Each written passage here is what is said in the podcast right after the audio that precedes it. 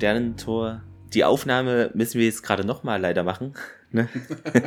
ja, leider hatte sich Thomas Rechner verabschiedet. Das passiert ja, leider mal. So, gänzlich. Ja, aber so ist das leider.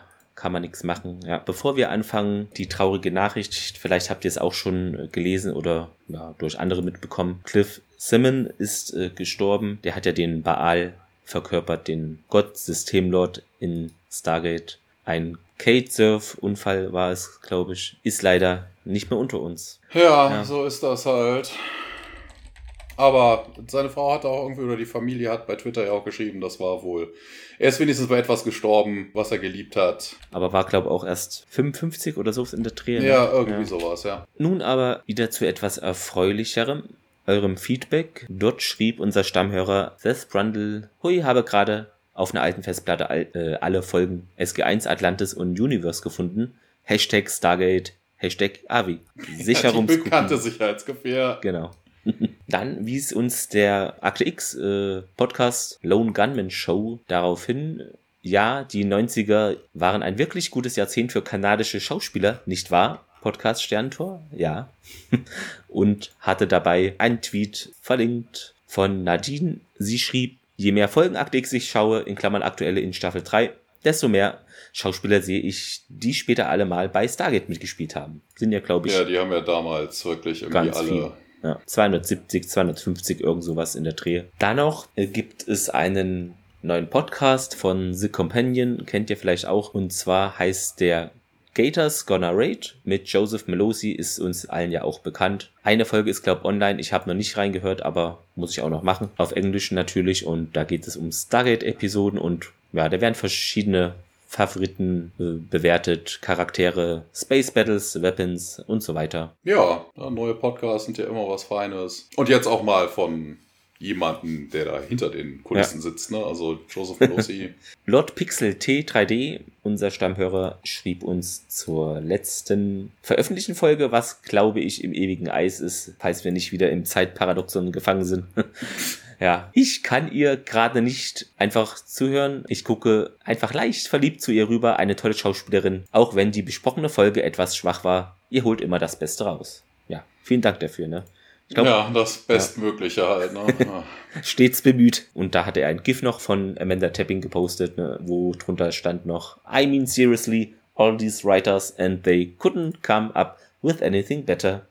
Dann noch Feedback auch auf Twitter von dem User Pakra. Ich habe natürlich, jetzt verspreche ich mich, in der ersten Aufnahme war es fehlerfrei. Paklarouche Taonas, kommt ja in Stargate später auch noch vor, schrieb, dass das Stargate wackelt, könnte auch daran liegen, dass auf jeden anderen Planeten das Stargate doch auf so einem Plateau steht. Auf der Erde gibt es das eben nicht. Ja, könnte eine Ursache sein, aber. Weil, genau, ja, irgendeinen, irgendeinen Unterschied gibt es. Ne? Genau. Das könnte das Plateau sein mit äh, irgendwelchen abgefederten, ja. ich weiß auch immer, ja. Stoß. Oder halt das DHD. Irgendwas, ja. Und macht immer Spaß, euch zuzuhören hoffe, wenn ihr irgendwann mit SG1 äh, fertig seid, macht ihr mit äh, SGA weiter, ja. Ja, irgendwann in, äh, was hatten wir vorhin ausgerechnet, 24 Folgen sind 240 es Folgen. dauert noch sehr lange. Sind äh, fast äh, fünf Jahre, ne? Ja. Also bisschen vermutlich drüber. Ja, also da braucht ihr noch gutes Sitzfleisch. ja, und dann hat er auch noch was äh, geschrieben bezüglich der Iris. Und das System der Iris ist ja so entworfen, dass sich nichts äh, rematerialisiert und so auch der Vortex sich nicht bilden kann. Ja, ja, naja. Hm, hm. Das Problem an der ganzen Geschichte ist ja eigentlich, ne, der Vortex kommt ja immer raus. Ne? Also ja. solange das Gate aufgeht, ähm, hast du den Vortex und dann, also wenn, also das, wenn, das hatten wir glaube ich auch schon mal in der Folge gesprochen, wenn du drinnen eine Geschichte hast, also wenn da, wenn das wirklich verbuddelt ist und die, ähm, der Event-Horizont selber irgendwie bedeckt ist, also dass da Zeug drin ist, dann startet das Gate ja nicht. Aber solange ja. der frei ist, gibt's diesen Vortex genau. und der reißt halt alles äh, ein. ins Nirvana. Also ja. da bringt ein, eine Iris an der Stelle überhaupt nichts. Aber, ne, ich bin ja, habe ich ja letzte Folge schon erzählt, äh, wir haben ja irgendein Projekt bei uns auf der Arbeit, Iris Production, ne, kein Wunder. So ein Rundverbrauch. Da haben die ein Abo abgeschlossen, wahrscheinlich hier nach jeder Reise und dann wird ein neues bestellt. Mengenrabatt. Dann schrieb uns Anja noch, unsere Stammhörerin, ja, ich hatte mich in meinem Tweet etwas missverständlich ausgedrückt. Es ist mir aber erst gerade aufgefallen, als ihr den Tweet vorgelesen habt. Naja, ich höre euch also immer, wenn ihr erscheint. Macht weiter so, mir gefällt's. Ne? Also, was hatte ich gesagt? Äh, der Vorwurf der Stapelei hiermit Freispruch. Genau, Hochstapelei, ja. ja. Und dann schrieb sie noch, da hatte ich ja geantwortet, ja, ich weiß es nicht. Jetzt bin ich selber verwirrt. Auf jeden Fall hat sie noch geschrieben, hallo ihr Lieben, ja, das war ich, die euch auf iTunes bewertet hat. Also alle bewertet auch dort. Es ist ein sehr schöner Podcast. Natürlich höre ich den alle zwei Wochen und lege den nicht auf einen Stapel. Liebe Grüße, Anja, ja. Liebe Grüße zurück. Wir glauben dir. So, dann noch etwas Schönes, was der Thomas an mich herangetragen hat. Ein Feedback Feedback, das ist genau das Neue. Feedback nur noch im Bett hören, man liegt dann so. Und zwar eine besondere Rückmeldung war das, ne? Von André Wolf, ja. Via Message in Facebook plus Foto. Dort hat er uns äh, geschrieben, mit dem Junior seit einer Woche das erste Mal am Stargate schauen. Vaterfreude pur. Er findet es mega spannend. Und ich schwelge in Erinnerungen, wie ich in dem Alter war und das erste Mal geschaut habe. Freue mich, wenn wir in ein paar Monaten auf Spoiler, Atlantis stoßen, da wird er Augen machen. Ist mittlerweile mein neunter Rewatch in Sachen Stargate Saga. Ja, ja das ist schon eine ganze das Menge. Das ist eine ganze also. Menge. Puh, ne, also ich habe jetzt, das ist mein zweiter Rewatch, ja. ne, damals im Fernsehen halt, äh, mit der Box, die ich mir geholt habe, dann natürlich. Mit deiner Waschmaschine. Genau, mit meiner Waschmaschine. Und jetzt halt für den Podcast das zweite Mal, aber neun ist schon. Ich weiß nicht, vielleicht habe ich drei oder viereinhalb. Auf jeden Fall habe ich auch mal so lose, wo es noch im Fernsehen, okay, kommt jetzt wieder, aber halt vor paar Jahren auch immer mal so ein paar Folgen gesehen. Aber so richtig gezielte Rewatches sind ja auch äh, viele Staffeln selten. Also neun auf keinen Fall. Respekt. Und weiterhin schrieb er, ihr habt einen super Podcast. Freue mich, dass es jetzt schon zwei Projekte gibt. Ja, okay, es sind jetzt schon drei. Hatte vor ein paar Jahren auch die Idee, einen Stargate-Podcast, äh, aber habe leider dann niemanden gefunden, mit dem er das zusammen machen konnte. Macht weiter so. Ja, und daraufhin haben wir ihn auch äh, geschrieben, dass er gerne mal vorbeischauen kann, wenn bei einer Lieblingsfolge oder wo er eben mitmachen möchte, denn dann sind wir hier mal zu dritt. Ist doch auch gut. Ja, auf jeden Fall. Also, wir sind für Gäste ja eigentlich immer offen. Wir ja. haben ja eigentlich schon, mal wen an der Angel. Genau. Also noch, noch, nicht, noch nicht da, Nein, aber demnächst. Äh, das kommt noch. Und äh, ganz wichtig, äh, er schrieb, wir dürfen das erwähnen, äh, genau, was er uns als Feedback hier geschickt hat und dass man doch bitte seinen Sohn Jamie grüßen soll. Er würde sich da sehr freuen und deshalb machen wir das jetzt. Viele Grüße an dich, äh, Jamie. Schön, dass du auch mit dabei bist bei Stargate und uns zuhörst. Ja, ja so züchtet man sich die nächste Generation. Ja, ist dabei. doch super. Da muss auch immer was nachkommen. Ich glaube, jetzt können wir so langsam, unauffällig anfangen zu erzählen, welche Folge uns denn heute ein anheim steht. Keine Ahnung, ja. Wie heißt denn die Folge auf Englisch, Thomas? There But For the Grace of God. Erschienen am 12.05.99 in Deutschland. Und jetzt muss ich scrollen, jetzt hat er mich überlistet. Originalausstrahlung am 20.02.98. Und dieser Ausspruch ist wohl von einem berühmten englischen Protestanten, einem Reformer namens John Bradford 1510 bis 1555 und das hat er wohl in seiner Gefangenschaft im Tower of London irgendwie gesagt. Näher gehe ich dann nicht drauf ein. Ich verlinke das in den Show Notes, falls ich das äh, beachte. Ja. Ach ja, im Deutschen der subtile Titel Die Invasion Teil 1. Uh. Die auch mehr Sinn macht als der ja. englische, also. der sowieso holprig klingt, ne? Ja, es hat auch überhaupt nichts mit eigentlichem Gott zu tun. Also ich weiß halt nicht, was dieser gute Mann da im Tower of London sich dabei gedacht ja. hat. Ne? Vielleicht ist das jetzt etwas, was man unbedingt wissen müsste, sollte, könnte, aber pff, keine Ahnung. Zu Papier gebracht hat uns diese Folge David Kemper, ich hätte fast Klempner gesagt, seine erste Folge in einer weiteren hat er auch mitgearbeitet, unter anderem zwei TNG-Folgen geschrieben, The Enemy und Peak Performance. Auch die Serie Nam, Dienst in Vietnam, habe ich noch nicht gesehen, steht auf meiner Liste. Da hat er sechs Folgen geschrieben. Fünfmal Sequest, Voyager auch eine Folge, einmal Outer Limits und Farscape auch viele Folgen. Ich glaube, es war sogar so damals, dass Farscape beendet wurde, weil Stargate aufkam und da musste man sich irgendwie entscheiden, budgetmäßig und konnte da ja nur einer Sache den Vortritt gewähren und deshalb, ja, diesen Vorrang hat damals äh, Stargate bekommen. Ja, ist halt nicht nur so mit den, er ist ja auch der Producer von Stargate, ja. äh, von Star Farscape und äh, Sequest, ne? Also von wegen, der hat ja wirklich alles da gemacht. Weiß ich nicht, ob er dann da begeistert war, wo Farscape nicht mehr lief. Hm. Wer weiß. Thomas, wer ist denn heute in der Regie für uns? In der Regie ist diesmal David äh, Worry, ich nehme an, es wird Worry Ja. heißen, nicht mit, ne, ist ja ein enger Amerikaner, Worry Smith. Und der gute Mann hat gemacht zweimal MacGyver, 36 Mal kriegt der, Moment, auf diesem dem Laptop habe ich nicht so eine hohe Auflösung. 36 Mal Krieg der Welten. Ähm, die Serie dazu, 11 mal SG, 11 Folgen SG1, das ist halt die erste hier. Einmal SGA, fünfmal Andromeda, einmal Xena, ein, zweimal Outer Limits, viermal Mission Erde und noch viel, viel mehr. Und zur Quote beim letzten Mal Übermenschen. Tin Man im Original waren es 1,84 Millionen Zuschauer, 15,1 Prozent. Und heute satte 2,17 Millionen Zuschauer, was 20,1 Prozent sind. Und ich stelle es einfach in den Raum. Ich sag mal, das ist die bisherige Rekordquote von Stargate. Kann mich aber auch irren, dann könnt ihr mich gerne korrigieren. Ne? Ja, ne, also das ist schon eine ganze Ecke. Wir sind im Stargate-Raum auf einem anderen Planeten, ähm, wird auch gleich erwähnt, der heißt P3R233. Das hat uns vorhin schon gewundert, so von wegen, warum ist es nicht P3X? Normalerweise ist es immer P3X irgendwas, aber macht ja eigentlich auch Sinn. Ne? Also P3X und dann drei Zahlen hieß ja, es gäbe insgesamt nur 1000 Adressen, aber gibt ja viel, viel mehr. In dem Fall auch, ich glaube auch, ja. ja, ich glaube, in diesem Fall ist wirklich das erste Mal, dass wir dieses P3R haben. Ähm, das Team kommt durch das Sterntor. Man hat einen relativ dunklen Raum. Ist so ein bisschen auch so wie in der letzten Folge. Ja, eher so Fabrikhalle, irgendwie so, keine Ahnung, man sieht so Art Tesla-Spulen mäßig, irgendwelche Geschichten. Das Team macht den, äh, macht ihre Taschenlampen an und O'Neill begrüßt sie alle. Ne? Er hat ja schon mal in der letzten Folge, glaube ich, war das, ne, wo er dann den Flugkapitän gemacht hat. Und hier Ja. sagt er Good Morning, Campers und äh, vielleicht eine Anspielung auf Good Morning Vietnam oder so, ich weiß es nicht.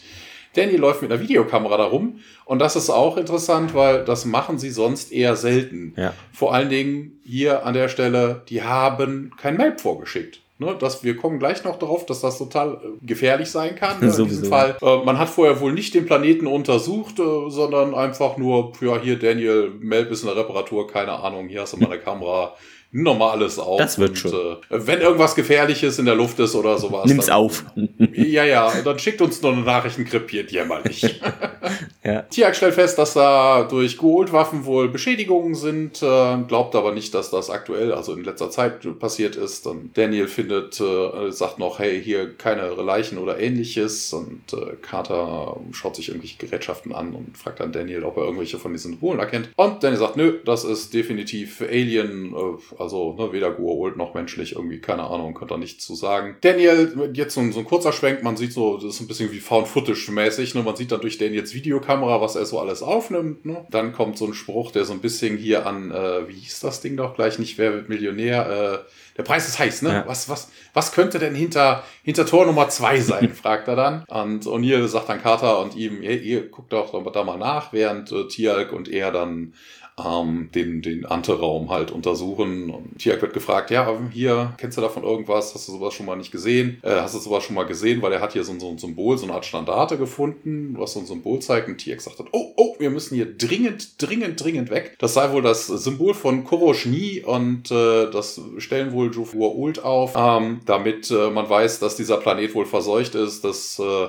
da haben Gur-Ult Destroyers wohl den Planeten zerstört und äh, contaminated, also vermutlich radioaktiv oder irgendwie sowas. Und äh, die ganze Oberfläche würde wohl, achso, er sagt ja, die ganze Ja. Oberfläche wäre wohl radioaktiv und dementsprechend sollte man sich hier schleunigst vom Acker machen. Wir haben einen Szenenwechsel. Äh, wir sind in einem hier Artefakt Room genannt und äh, Daniel und Carter kommen da rein, schauen sich um und ist so labormäßig. So, man sieht so einen Tisch, da liegen so Gerätschaften drauf rum und Daniel schaut die sich ein bisschen eher an und sagt dann, ja, hier eine tokanesische Maske und hier wären Claycone aus Lagash und Lagash ist eine sumerische Stadt in Südmesopotamien, ne, mit äh, Keilschrift drauf und man hört von draußen O'Neill halt rufen, ne, Abmarsch hier, Carter, Daniel und äh, Carter, ne, er kommt halt näher, hier, wir haben den Souvenirshop gefunden. Ja, aber O'Neill geht da gar nicht drauf ein, komm, lob, Abmarsch. Daniel natürlich wie immer, ne, von wegen Gefahren verachtend, äh, das war auch so ein Ja. Nerd, ne, also der ist ja. Ja. nicht so der Mutige, Nee. sondern der ist einfach nur so, oh Gott, oh Gott. Oh Gott, das haben wir in der Ernest-Folge, ja, weißt Ja. du, wo er da das ganze Ding droht, in die, in die Tiefe zu stürzen. Wir müssen der- hier bleiben. Ich muss doch filmen. Ja, interessant ist, äh, dass der, dass Daniel ja sagt, dass das menschliche Artefakte seien, ne? tokanesische Maske, Lagash und sowas. Ja. Und das ist halt sehr, sehr interessant, weil man sagte ja gerade noch, von wegen, das wäre ein total Alien Place, also Genau. wäre keine Goa'uld gewesen. Also was jetzt hier irgendwelche menschlichen Artefakte machen, wie die da hinkommen, es ist ja kein Gua'ul-Planet, ne? Ja. Wo dann Leute von der Erde, also keine Ahnung. Aber O'Neill, ne? Let's go, let's go. Daniel fängt dann an, hier Artefakte von dem Tisch einfach runterzunehmen und äh, in seinen Rucksack zu stopfen. Ja, dann hat er auch so ein, so ein komisches, metallisches, äh, blau-rotes Teil und das fasst er dann an und dann geht dann so ein, in so einem Steinrahmen geht dann irgendwas, ja, Spiegelartiges sieht es fast so aus, an. Der guckt sich das an, er sieht sein eigenes Spiegelbild aber nicht, er winkt dann auch so ein bisschen, aber es passiert wenig. Ne? O'Neill ruft draußen nochmal und ähm, Daniel kann es aber nicht lassen, er packt den Spiegel an und dann kommt so, so, so ein Licht, ein Electrical Discharge und ja, das Licht verändert sich so ein bisschen im Raum und äh, Daniel schaut sich seine Hand an, es ist aber ansonsten irgendwie alles beim Alten und dann haben wir einen Szenenwechsel. Daniel kommt in den Vorraum gelaufen und äh, er ruft dann nach den, nach den Leuten hier, ich bräuchte noch eine zusätzliche Hand, da haben wir so ein Teil, was mit müsste, das ist aber zu schwer. Und äh, er sieht aber niemanden und dann Jack, Sam, Tiag, ne, aber das Stargate ist aus, äh, war es ja vorher auch, ne, ja. also, ne, und dann sagt er, oh, I really hate when this happens. Das heißt also, Daniel passiert das häufiger, dass er ja, irgendwo zurückgelassen das, das ist möglich, ne? Der träumt dann, filmt da irgendeinen Planeten und der Rest ist schon fünf Kilometer weiter. Ja, ja, und dann wechseln wir in den Gate Room. Ne, Daniel fängt an, auf dem DHD halt die Erde anzuwählen. Ja. Und dann, jo. Genau, ja. Er wählt die Erde an und dann gibt's den Szenenwechsel. Er tritt dann von der Rampe auf die Erde, ist er angekommen im Stargate Center und man hört eine Stimme so, ja, schließen Sie die Iris. Der guckt ganz komisch, okay, die ja, Irisblende wird hinter ihm geschlossen und vor ihm steht ein großer Haufen äh, Soldaten, auch mit angezogener Waffe hier direkt auf ihn gerichtet und der weiß überhaupt nicht, was da jetzt los ist. Der Sergeant da meint zu ihm, ja, hier Hände über den Kopf, äh, sonst eröffnen wir das Feuer. Ja, der macht es dann auch, also nicht das Feuer eröffnen, ne?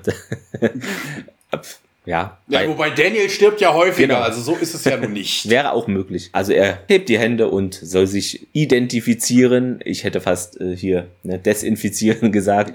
Sagt, ja, hier, ich bin Daniel, Daniel Jackson von SG1. Diese Tür da öffnet sich, diese Stahltür und Hammond kommt hinein, aber sieht ein bisschen anders aus wie sonst. Also nicht diese normale Uniform, sondern so eine Kampfuniform hat er jetzt an. Und Daniel sagt ihm, ja, ja, hier, General, worum geht's hier überhaupt? Und der Hammond ganz verdutzt so, hä, General? Sehen Sie irgendwo auf meiner Uniform Sterne? Ja, der Sergeant sagt nochmal hier, der behauptet, er ist irgendwie einer von SG1. Daniel immer noch verwirrt, Colonel? Und der Hammond dann, ja, wie kamen sie ja an diese Fernbedienung, also diesen hatte den Code wahrscheinlich da geschickt. Derweilen wird dann Daniel gefesselt von diesem Sergeant, äh, Hände hinterm Rücken natürlich. Der fragte, wovon redet ihr hier überhaupt, der Daniel? Und dann hören wir wieder so eine Stimme hier, unbefugter Traveler. Äh, Hammond fragt auch noch. Ist auch geil, ne? So von wegen, es ist mal nicht der Chevron-Guy. Das nee. ist ja immer Walter Harryman, der das sagt, ne? Im Normalfall steht dann immer im Transcript. Hammond nochmal so, wer zum Teufel sind sie überhaupt? Und ja, der Daniel immer noch sehr verwirrt und erinnert irgendwie an ein Spiegeluniversum oder ähnlichem und dann haben wir den Vorspann. Ja, wir sind in einer kurzen Szene ein Abstecher in die Infirmary. Diesmal ist ein anderer Doktor da, also weder unsere, unseren, unseren Inkompetenten noch unsere beliebte Dame.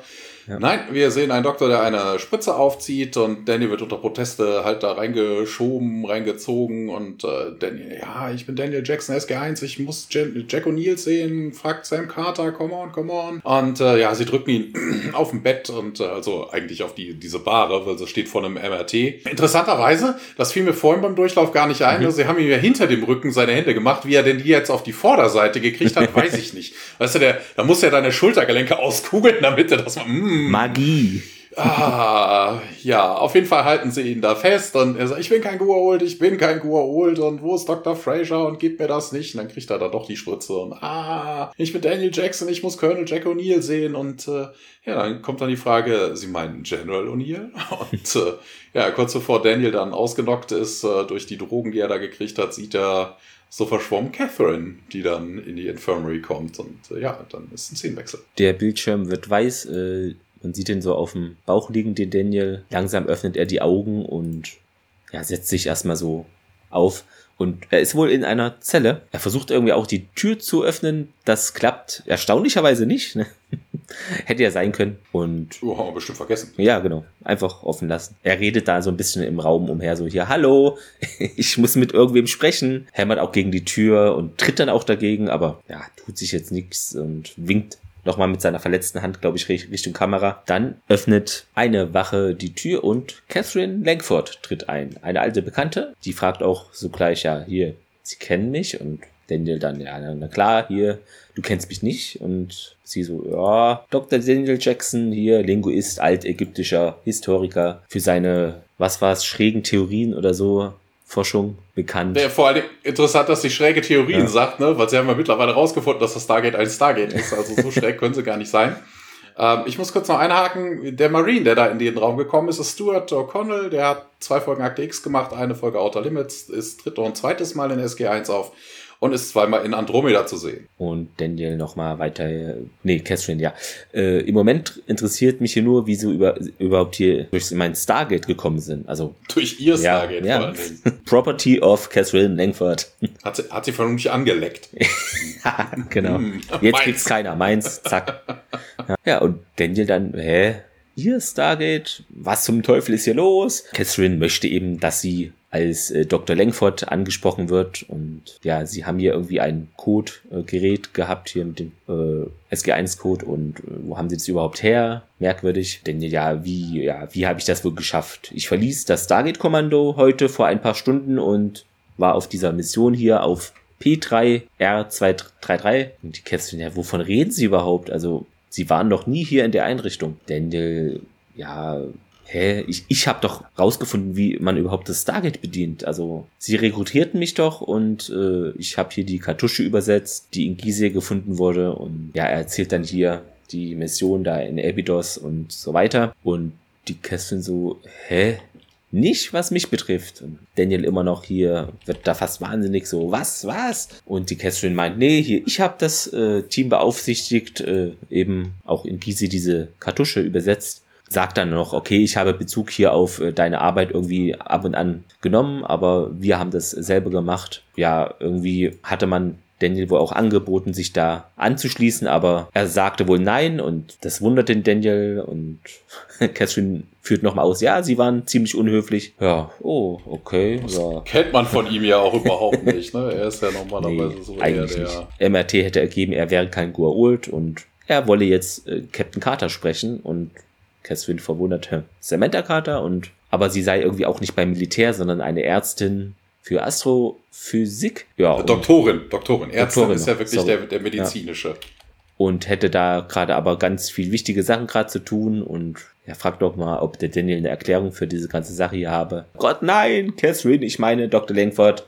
Nein, das ergibt alles keinen Sinn. Ich kenne sie hier, sie, ich gehöre hierher, sie tun es nicht. Und die Catherine ja, wie bitte? Und ja, er führt es zu Ende hier. Sie waren schon längst im Ruhestand.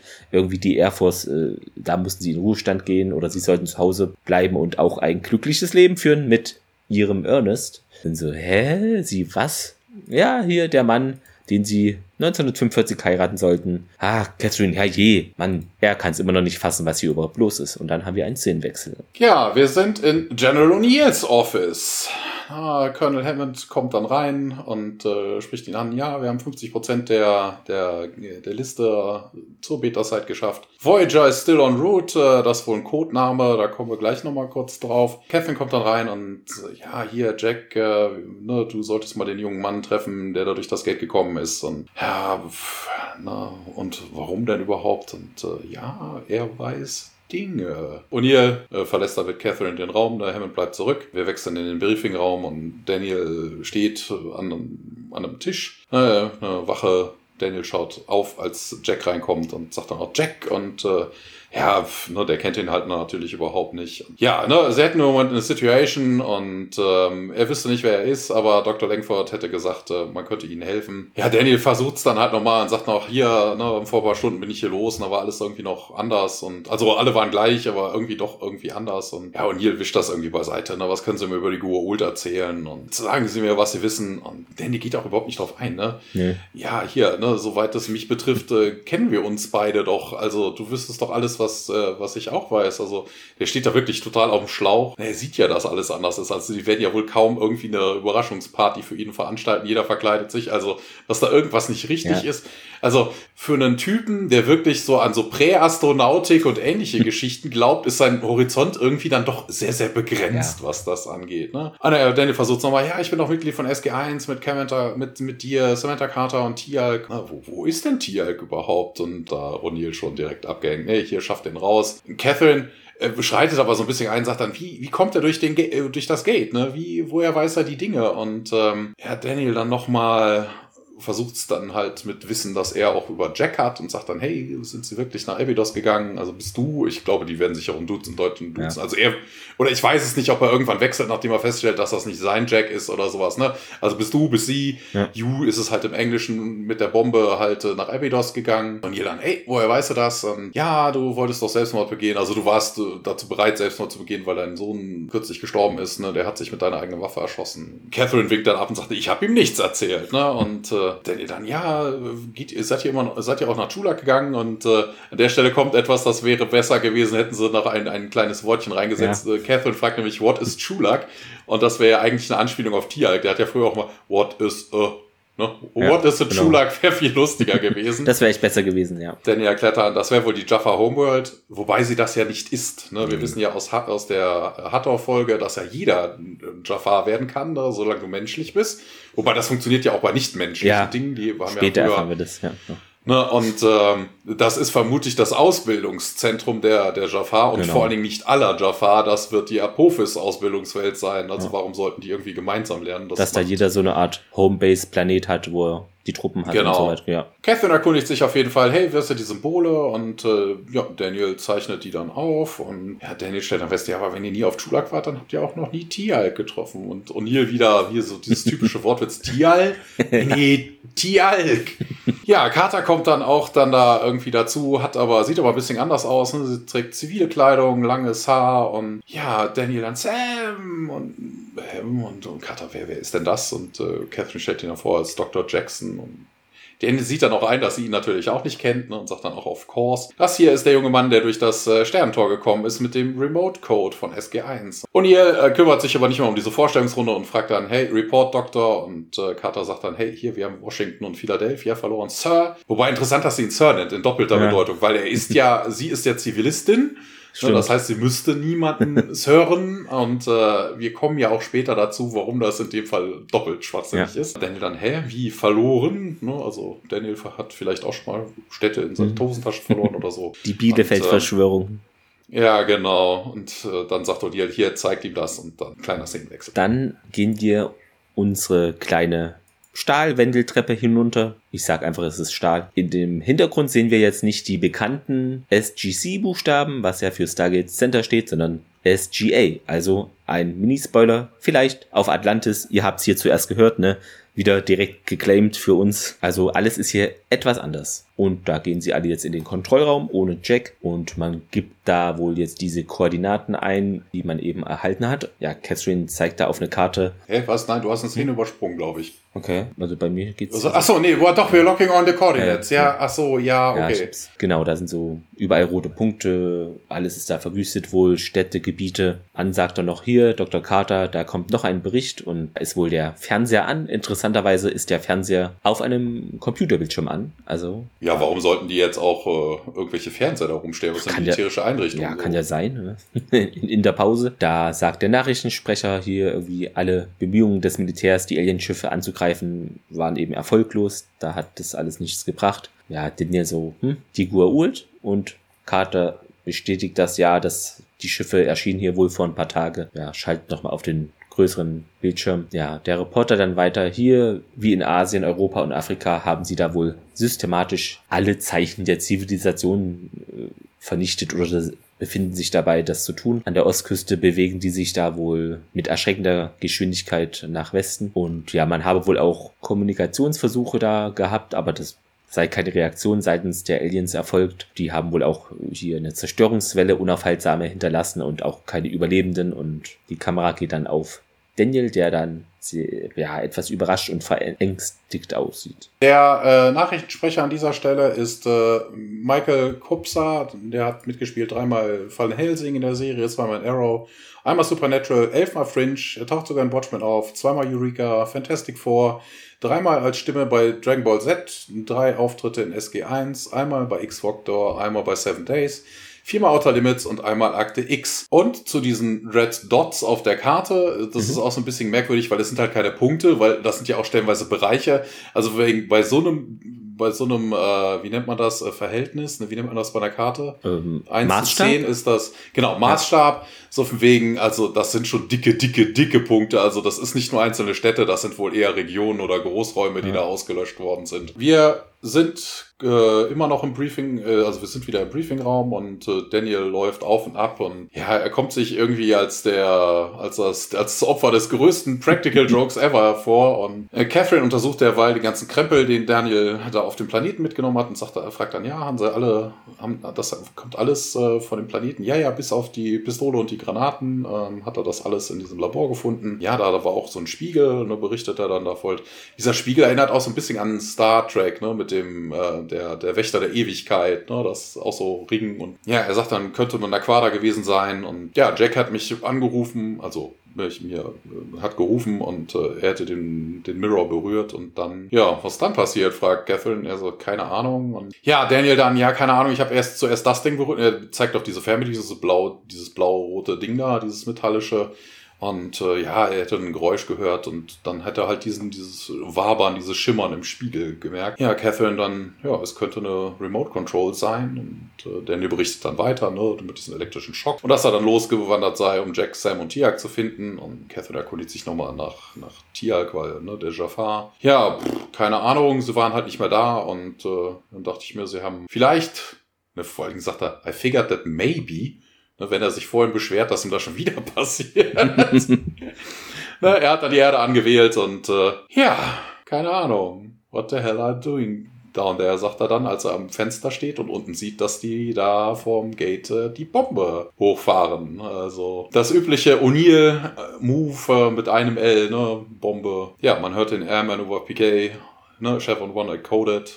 Immer noch kein Chef on Guy und wir wechseln in den Kontrollraum. Carter meint noch mal hier irgendwie, man müsste noch mal diese Genesis-Liste durchgehen hier bezüglich des Betas-Gelände und die dann, ja, ich denke, zuerst sollten wir irgendwie versuchen, den Angriff zu stoppen. Daniel erkundigt sich, was? Genesis-Liste, Beta-Ebene, was? Was meinen Sie? Eine Stimme dann hier, Chevron 4 verschlüsselt, also das im Hintergrund äh, geschieht das alles und Cassidy meint, ja, hier, wir evakuieren hier gerade die wichtigen Leute, also Politiker, Wissenschaftler und Ärzte auf einen anderen Planeten. Ein Mann sagte noch hier, wir beginnen mit einer symmetrischen Vergrößerung von 85 Prozent, was auch immer das heißen mag. Keine Ahnung. Daniel dann, okay, sie schickt jetzt hier eine Atomwaffe nach Schulak. Und diese, ja, haben sie ein Problem damit? Die Jafar sind äh, nicht unser Feind, sagt Daniel, äh, sondern nur Sklaven. Und Neil weiter, ja, hier versuchen Sie doch mal zu begreifen, was hier überhaupt vor sich geht. Wir schätzen die Zahl der Toten auf der Erde auf 1,5 Milliarden. Stimme Chevron 6 verlobt. Sehr gut. ja, engaged halt. Ne? Ja. Witz hatten wir ja schon. Oh mal. mein Gott. Also das Chevron verlobt sich. Ja, O'Neill sagt dann, wer glauben Sie hier fliegt diese Schiffe und versucht hier unsere Welt zu sprengen? Hm? Nennen Sie mir einen guten Grund, warum wir nicht ja, Antworten zurückschlagen sollten. Chevron 7 ist derweil versiegelt und Daniel, ja, sie haben keine Wahl wohl und Jack rollt mit den Augen so. Schicken Sie die Bombe. Davis, äh, ja, dann ja, fahren Sie mit dem Einsatz fort. Wir sehen, wie die Bombe dann nun in dieses Tor Stargate geschoben wird. Die Iris-Blende wird geschlossen. Ja, O'Neill meint, man solle mit der Auswertung dann irgendwie fortfahren, wenn man bereit sei. Und Daniel weist nochmal darauf hin, hier unschuldiger Gurult-Planet, unschuldige Menschen und ist da immer noch schockiert. Aber O'Neill will das irgendwie alles nicht so hören. Und hier, wenn er keine brauchbaren Infos mehr für uns hat, sperrt ihn halt weg, dreht sich dann auch um und geht. Daniel nochmal hier, das ist verrückt, äh, das ist nicht wahr. Äh, es ist äh, möglich, dass das Stargate eine Fehlfunktion hatte oder durchgedrehte Version einer Erde. Wo bin ich hier überhaupt? Nach dem Motto. Carter schaltet sich jetzt auch ein hier. Nee, ich bezweifle das. Das Stargate benutzt die ja, Raumzeit, um ein Wurmloch zu erzeugen, das uns erlaubt, eben über große Entfernungen zu reisen, aber es bringt sie eben nicht in eine andere Realität. Also das muss da irgendwie andere Gründe haben und Daniel fragt auch nochmal nach, hä, andere Realität, alternative Realität. Es geht dann um diese Theorie, ne, hier, Carter sagt es auch. Im Grunde genommen haben Wissenschaftler die Theorie aufgestellt, dass es eben unendlich viele Dimensionen gibt und da auch jeweils völlig andere Möglichkeiten der Realität äh, vorhanden sein könnten. Ja, Daniel sagt nochmal, okay, ich dachte, das ist eher so eine Art Theorie, aber dass es jetzt tatsächlich so ist, ja, eine parallele Ebene, würde das nicht irgendwie erklären, warum hier alles gleich und doch anders ist, fragt er. Ja, und die Kater, okay, die Theorie ist eben das mit dieser unendlichen Anzahl von alternativen Realitäten und einige könnten sich dann halt auch sehr unterscheiden, aber andere seien fast identisch, könnte hier ja auch vielleicht sein und ja, das sagt der Daniel auch. Aber Carter sagt auch nochmal, ja, aber hier irgendwie ich glaube nicht, dass das Stargate damit äh, etwas zu tun hat. Also das wird wohl nicht dadurch verursacht. Okay, hat sie eben auch gesagt. Jetzt nochmal. Catherine kommt dann auf die Idee, vielleicht hat es ja mit diesem Spiegel, den sie entdeckt haben, zu tun, hier auf P3R233. Auch vielleicht mit dem Naquada da irgendwie. Daniel meint, okay, ja, es könnte vielleicht sein, als ich den berührt habe oder so. Die Kater erkundigt sich nochmal nach dem Planeten, also hat sie wohl schon mal gehört und in der Richtung fragt der Daniel auch nach hier, ne? Waren sie schon mal da? Das bejaht sie auch. Und jetzt sagt der Davis wieder was, was super übersetzt wurde bei mir hier. Weltuntergangsaktivierung.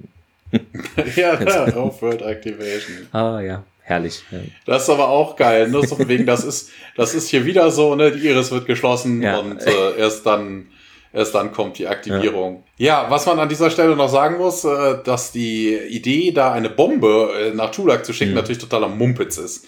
Na, was soll das? Also ja, du hast du hast schon mehrere Raumschiffe der Gur-Ult im Orbit, die brauchen keinen Nachschub von Schulak. Also wenn du jetzt die Gelegenheit hast und nicht mehr viel Zeit hast, äh, um Leute zu evakuieren, ja. dann nutze ich doch nicht, äh, dann mache ich da nicht noch irgendwelchen extravaganten Huppi-Fluppi Das ist vertane Zeit irgendwie. Es ist ja. äh, aber das machen sie öfter, da kommen wir nämlich gleich auch noch mal zu. Äh Carter sagt, hier schließen Sie die Stahltüren und halten Sie die Iris versiegelt. Man empfängt auch nun eine Übertragung verschlüsselt wohl von der Air Force One. Vielleicht, ja, das sagt äh, eine ja. Genau, das sagt eine, eine weibliche, ein weiblicher Techniker, das ist Lara Sadiq, hat mitgespielt siebenmal in Arrow, einmal in The Strain, einmal in Fringe, zweimal in Battlestar Galactica, einmal in der Twilight Zone, einmal in Outer Limits, 14 Mal in SG1, immer so eine Nebenrolle, einmal Poltergeist und 25 Mal als Stimme in Dragon Ball Z. Vielleicht äh, hier, wenn sie da eine Übertragung haben von Air Force One, vielleicht äh, ist da ja der Harrison Ford noch an Bord und die können mit dem sprechen. Das weiß man ja nicht, ne? Das ist übrigens der Codename halt für die Air Force One, warum sie es Voyager genannt haben, wer ja. weiß. Äh. Auf jeden Fall äh, soll General O'Neill benachrichtigt werden und Catherine, also laut Carter und Catherine und diese Genesis-Passagiere äh, müssten eben jetzt gebrieft und startklar gemacht werden. Ja, Catherine sagt, ja, okay, und Sam geht weg. Was steht denn hier für eine Übersetzung? Äh, die Katze läuft weg, steht bei mir. Das ist völliger Schwachsinn. Achso, da haben sie vielleicht irgendwo Cat Ja, ja, genau. Statt, ja. Also. das ist geil. Und Daniel sieht dann diesen leeren Computer, den er nun da für sich sozusagen hat und kommt dann natürlich auf die Idee, ja, sich wie selbst zu googeln, würde man heute sagen, hier persönliche Dateien anzuschauen. Ja, sieht dann hier Catherine Denkford und auch sich selber und Jackson Daniel Letzter bekannter Aufenthaltsort Ägypten, Adresse unbekannt, Rufnummer unbekannt, also weiß man nicht, was da los ist. Vielleicht war er da, das ist sein letzter Aufenthaltsort. Er schaut dann zur Karte rüber und die Karte ist da, arbeitet da und dann sagt er auf einmal, ja, ich glaube, ich bin tot. Und ja, Karte ja, so, wie er darauf das, kommt. War ja, vielleicht keine Adresse. Ne? Äh, keine Ahnung, ne? Also wie kommt er jetzt anhand dieser Sache, dass er mal in Ägypten war und da irgendwie ja, geforscht hat vermutlich und anhand der, der Karte irgendwie darauf, dass er tot ist. Also, also sein, sein hm. alternatives Ich. Vielleicht ist, ist er da auch nur verschollen, wer weiß. Carter findet es auch merkwürdig und er führt es nochmal aus, ja, hier, dass ich in dieser Realität, der gerade reinkam, hier mit diesem Status der Voyager-Doktor, was hat es damit auf sich? Und Carter sagt, ja, das Flugzeug des Präsidenten ist wohl vor zehn Minuten dann von der Peterson Air Force Base, da sind sie wohl, kommen sie gleich an irgendwie warum auch immer die dahin fliegen. Vielleicht ist da ein drittes Stargate, ne? Ihr habt es hier zuerst hier gehört, weil macht wenig Sinn, hattest du auch vorhin gesagt, ja. Ja. Ist ein bisschen merkwürdig. Naja, eine weitere kodierte Übertragung läuft wohl und ja, irgendwie über Funk dann feindliche Flugzeuge oder feindliche UFOs hier verfolgen uns, wir können nicht entkommen und der Davis hat da auch ein Oberflächenradar, was sie verfolgt und zeigt den, das Bild auch auf den Computer an. Ein großer weißer Punkt bewegt sich da schnell auf dem Bildschirm und viele kleine weiße sind da auch und Aufschrift, da Air Force One ist auch zu sehen. Jack taucht nun auf, plötzlich, meint auch, ja, das ist einer der großen, also wohl der großen Raumschiffe und ja, Carter auch hier, guck mal, es, es, bewegt sich voll schnell. Über Funk hören wir dann wieder ja hier, wir sind unter Beschuss, Hilfe. Und dann ist so ein großer weißer Punkt, der die Kleinen überdeckt und in großen roten äh, Buchstaben steht dann dort Air Force One Tracking Lost. Also nicht so gut gelaufen, die Sache hier. Ja, und dann ist alles erstmal kurzzeitig still. Carter meint dann ja, es der kommt. Große Blip. Hm? Der große Blip. Ja, Carter meint dann, es kommt direkt auf uns zu und O'Neill zu Ermin hier bestätigen sie. Also hat dann Davis nochmal ja hier ETA in einer Minute, also ist da wohl schnell unterwegs zum Stargate Center. Und ja, O'Neill noch wird jetzt auch ungehaltener hier. Verdammt nochmal, die Evakuierung hat uns verraten. Hä? Nicht wirklich, aber okay. Vor allen Dingen, die, eigentlich haben die ja erstmal diese Bombe da geschickt. Vielleicht hat es die auch. Ja, das sagen sie ja später auch, aber ja. das wird sie ja nicht darauf nee. hinweisen. Also vor allen Dingen, also sie gehen halt davon aus, dass sie halt nicht äh, mit den Jaffa, also mit Tiag und dementsprechend auch kein Wissen um groß die äh, Goa'uld-Technologie haben haben und sowas. Und äh, sie gehen halt davon aus, dass das äh, die Dauerbenutzung des ja. Stargates halt da irgendwie. Aber wir wissen ja von Tiag, dass die im Falle, ne, das hatten wir in der Folge mit den Nox, ähm, dass wir im Falle eines Falles äh, ja so Homing-Devices haben, ja. damit sie das Stargate finden, falls einem das abhanden kommt. Ja, Carter meint auch, der Geheimdienst bestätigt hier feindliche Schiffe und die haben auch wohl eine Vollkraft, die eben mega krass ist. Ja, Hammond sagt auch nochmal hier, wir stecken hier fest, äh, solange eben die das Tor anwählen, glaube ich, ja. Davis, nun ja, das Schiff wird langsamer, visueller Kontakt in 10 Sekunden, dann wackelt so der Boden etwas und alle schauen auf den Bildschirm, die Münder weit offen und ja, dann das, sehen das wir einen Riesenschatten. Das ist aber auch cool, dass da irgendwie die Erde wackelt. Ja. Ne? Also von wegen, ja, das, das Gate schafft ja wirklich eine Wackelei, aber hier wackelt ja normalerweise nichts. Also wie weit die unter der Erde,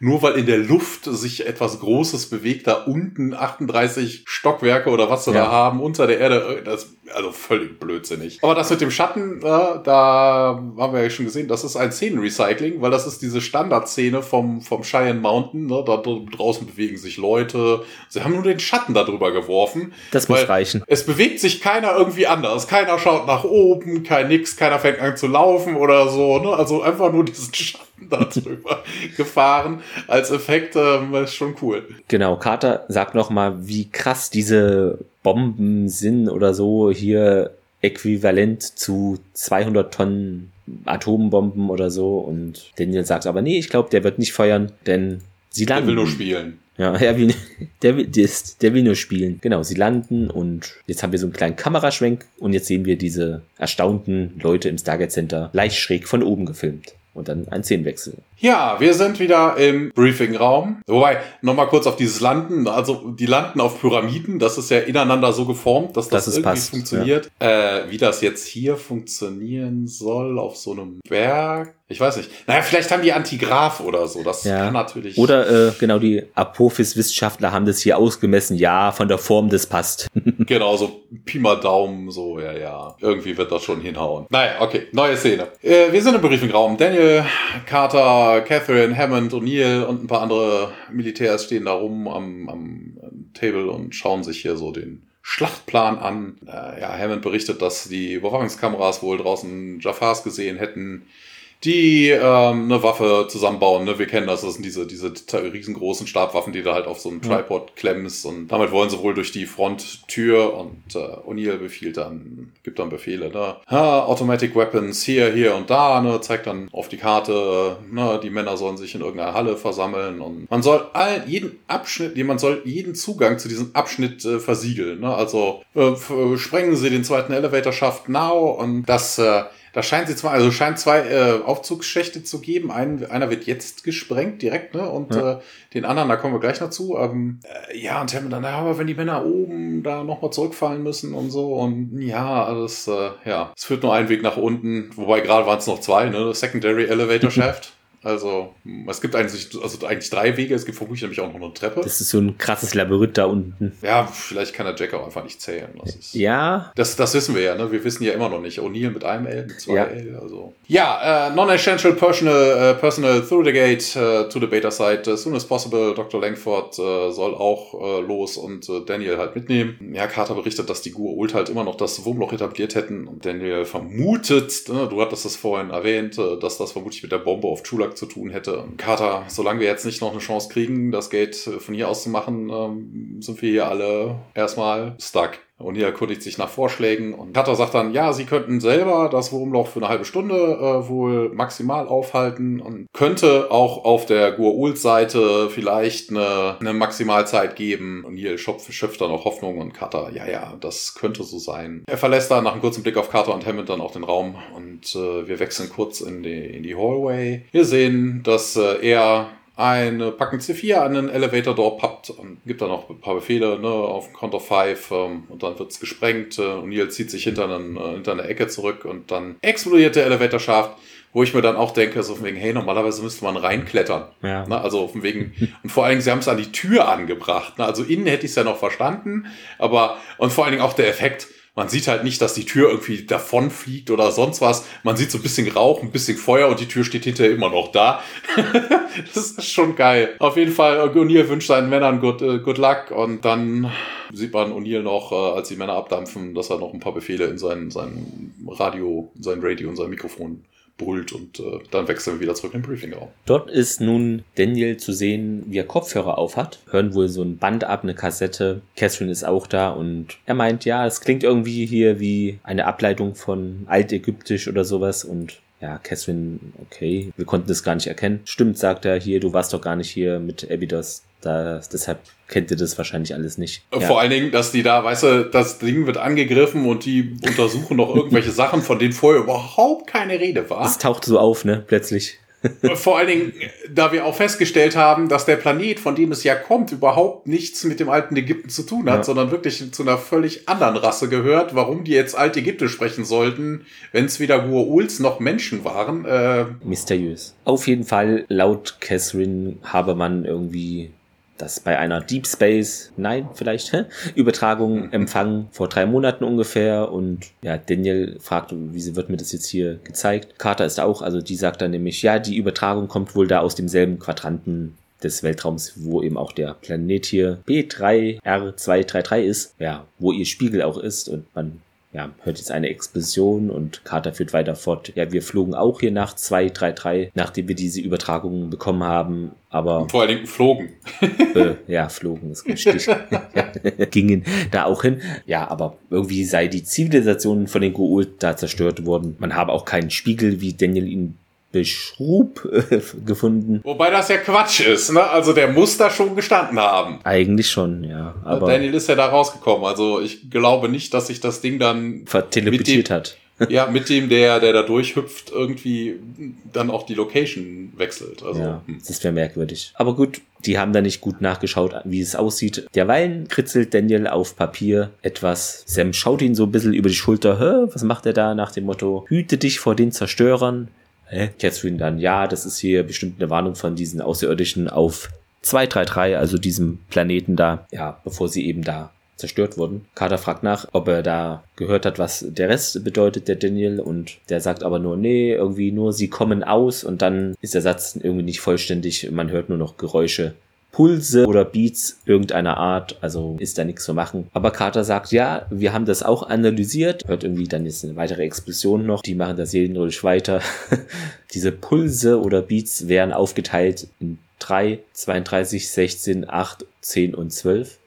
Oh, ich muss los, ich habe ein Lotto gewonnen. Genau.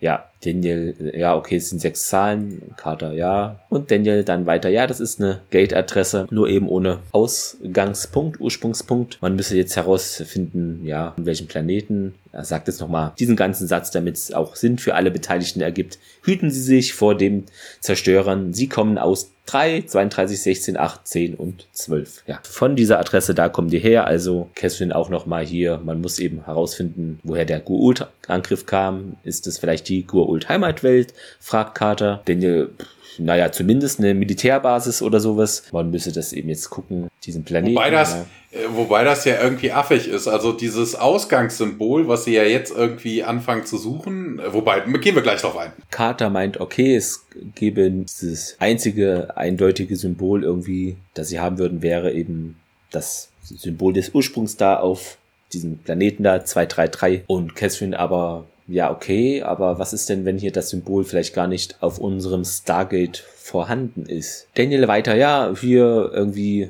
kein Problem, ich habe doch eine Aufzeichnung, hier eine Kamera, hab doch alles gefilmt, da holt dann sein Camcorder aus der Tasche. Ja, wieder hört man Explosionen und die sehen sich nun diese Sache da an. Also von Daniels Camcorder. Genau, hier, hier greife ich dann kurz ein, weil äh, das, was die da treiben, macht überhaupt keinen Sinn. Also die brauchen dieses Ausgangssymbol nicht. Also sie haben ja auf ihrer Stern, also sie müssen ja sowieso immer umrechnen. Ne? Also ja, nur ja. wenn du irgendwo einen Abschnitt hast, also eine Gate-Adresse von der Erde ist nicht identisch mit der Gate-Adresse von irgendwo anders. Also du kannst von der Erde mit dem Point of Origin natürlich gucken, wie sind die, äh, wie ist die Location. Also du guckst dir die sechs Zeichen an schaust, äh, wie die von der Erde liegen und findest dann darüber die Schnitt, den Schnittpunkt, wo es vermutlich hingeht. Ja. Die haben jetzt diese sechs Dinger, sie wissen, wo der, wo dieser P3R genau.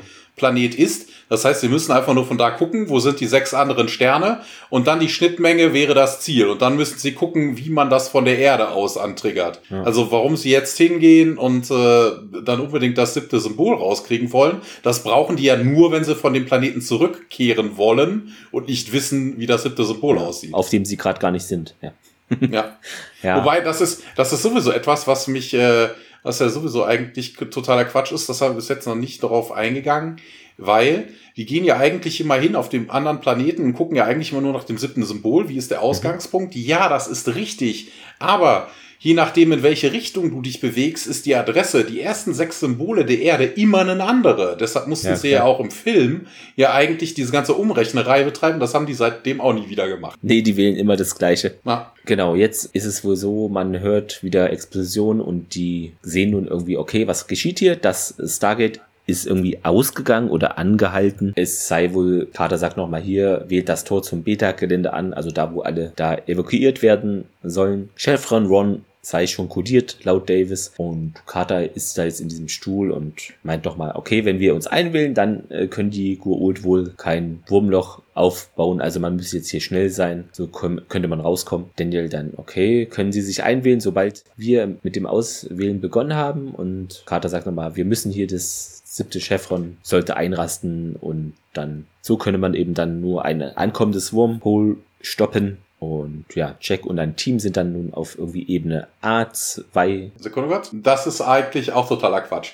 Ne, also, warum fragt Daniel an dieser Stelle danach? Das Stargate bei denen funktioniert genau so. Und die werden ja wohl ja. auch Untersuchungen gemacht haben. Also so oft wird jetzt nicht passieren, dass, also wobei das wird vermutlich auch schon vorgekommen sein. Die schicken ja normalerweise mehrere Teams ja zu unterschiedlichen Planeten. Die kommen auch vielleicht mal gleichzeitig an, wenn Not am Mann ist oder sowas. Ja. Oder das eine Team, äh, Stargate Team 2 will raus, äh, 3 kommt gerade zurück oder sowas. Also das muss denen schon bekannt sein. Warum er sich da jetzt nochmal erkundigt, keine Ahnung. Der denkt vielleicht hier alles neue physikalische Regeln auf dieser Erde, keiner. Ja. auf jeden Fall geht Jack und ein Team da zielstrebig in einem Flur entlang und wir haben wieder einen Szenenwechsel. Ja, ähm, du hattest es erwähnt, äh, Jack führt Truppen durch eine Halle und äh, erkundigt sich, ob alle fertig sind, äh, also alle bereit wären und, ne, und man bestätigt das. Am Ende des Ganges äh, treten, äh, explodiert nun vermutlich ein Door, also eine Tür oder so, so, so, eine, so eine Schutztür und vermutlich brechen jetzt die Jafar durch. Man sieht aber vor lauter Staub erstmal überhaupt nichts, aber die Leute beginnen trotzdem zu feuern. Wir wechseln zurück in den Gate-Raum ne, das Gate dreht sich immer noch und äh, ja, Chevron 5 encoded. Danny dann, ja, come on, come on, come on. Und äh, ja, als das sechste Symbol sich einrasten müsste, schaltet sich das Gate äh, ab, also der Wahlprozess ab. Das Gate geht nämlich dann an Off-World Activation. Catherine sagt dann auch, ja, hier, beim nächsten Mal musst du wohl schneller wählen. Carter, ja, mal gucken, was ich tun kann. Wie lange war denn jetzt das Wurmloch offen? Und äh, ja, wohl 38 Minuten. Ja, sie gehen dann davon aus, dass das die maximale Zeit sei, die die Gua'uls so ein Ding aufhalten können. Ja. Und das stimmt ja nicht. Das sehen wir ja in einer späteren Folge, äh, viel, viel späteren Folge.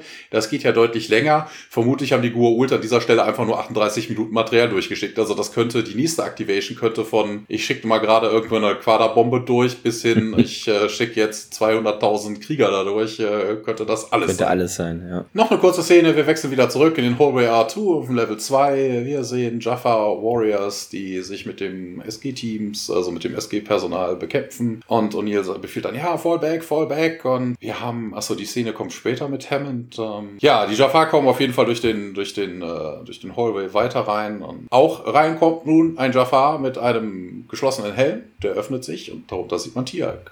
Wir wechseln zurück in den Briefingraum. Dort blicken nun alle gebannt auf die Bildschirme. Immer noch hier schauen sie sich diese Videoaufzeichnung an. Man sieht einen Stargate und äh, Daniel, ja, meint hier, okay, das muss hier der Ursprungspunkt sein, schreibt dann die Symbole nochmal irgendwie auf dem Papier. Hammond und Jack kommen da auch hinzu zu den Leuten. Hammond fragt auch, wie es so denn so läuft da oben und ja, Uni, ja, wir werden vermöbelt. Wie läuft's hier? Carter meint, ich schätze, dass es 25 sein werden, bevor wir versuchen können, das Tor zu öffnen. Also noch 25 Minuten wahrscheinlich. Hammond dann okay. Und wenn wir das tun hier, stellt uns Dr. Langford vor ein interessantes Dilemma. Also, denn sie scheint zu glauben, dass wir die Adresse der Gua'uld Heimatwelt erhalten haben. Möglicherweise kommt der Angriff von dort und O'Neill gleich mit einem L heute. ja, schickt mal doch eine Bombe durch. Und Dandy, hä, wie bitte? Also, tut mir leid, aber ich weiß, ihr haltet mich hier für einen Außenseiter, aber irgendwie würde dieses irgendwas ändern oder bringen. Also, ja, ja, da hat er ja auch recht. Darüber habe ich ja vorhin auch schon geredet. Ne? Also von wegen, die Raumschiffe sind ja schon da. Das also was das bringen soll, jetzt da irgendwie noch eine Bombe durchzuschicken. Ähm, das würde ja. was bringen, wenn man weiß, auf dem Planeten bereiten die gerade eine Invasion vor oder so, ne? Dann, ja. Selbst da nicht. Du hast die Invasion ja schon da. Also die vier Raumschiffe. Wenn sie nicht schon da wäre, meine ich. Ja. ja, genau. Aber so, stimmt. Ist halt ein stumpfes Schwert. Ja, und hier, es geht nochmal um die Chance hier, wann können wir rauswählen und äh, die, vielleicht können, sollen wir dann diese Gur-Ult-Welt anwählen und diese Bombe schicken und Kesslin auch hier, mein Gott, und O'Neill, was zum Teufel ist das? Und wir sehen jetzt nun Jacksons Realität eben auf dem Fernseher, also diese Videoaufzeichnungen von seinem Band da. Ja, Karte stellt auch fest, okay, ist wohl wirklich eine Art Paralleluniversum, eine andere Version unseres Lebens. Unglaublich. O'Neill, ne, gerade O'Neill sagt, es sollte doch nur theoretisch sein. Auch sehr gut.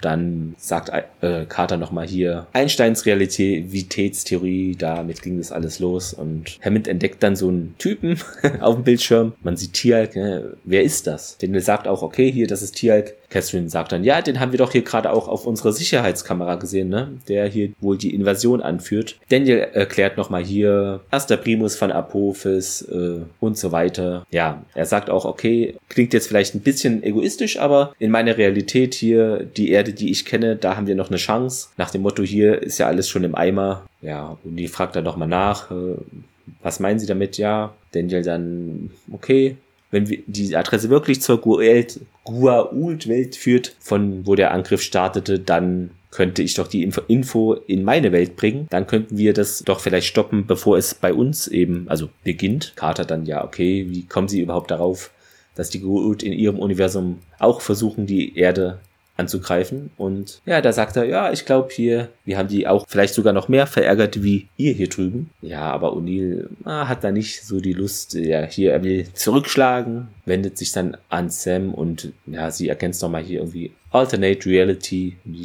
Ja, hier, ihre Erde sei das. Also sieht sich da irgendwie nicht in der Verantwortung ist ja auch verständlich aus seiner Sicht vielleicht. Jackson spielt dann die Karte, der Jack, den ich kenne, hier, der würde das machen. Nein, würde er auch nicht. Also warum sollte er irgendein anderes Universum retten oder eine andere Erde? Es geht ja erstmal darum, dass man sich selber rettet. Ja, und jetzt sieht zu Sam und fragt nochmal nach der Zeit. Wie viel Zeit, Doktor? 22 Minuten sind es wohl noch. Ja, okay, dann, das ist doch eine Theorie irgendwie alles wir könnten sie hier sowieso nicht lange das Gate halten oder hier bestehen. Und Daniel sagt auch, oh, okay, dann könnten wir doch etwas Zeit gewinnen. Und Neil fragt wie und Daniel antwortet nicht wie, sondern wer. Und dann haben wir wieder einen Szenenwechsel. Ja, was wir ähm, hier noch vergessen haben, das haben wir im ersten Durchlauf gehabt, und zwar, ne, Daniel sagt ja noch so wegen, hey, die könnten ja auch eine Iris haben. Und dann muss man sich natürlich fragen, warum dann überhaupt die ganze Untersuchung. Also, ne, wenn man ja. davon ausgeht, dass da eh nichts durchkommt, dann kann man sich ich glaube, in so einer Attacke, in so einer Invasionsszenario hat man Besseres zu tun, als dann irgendwelche Forschung zu betreiben. Glaube ich auch.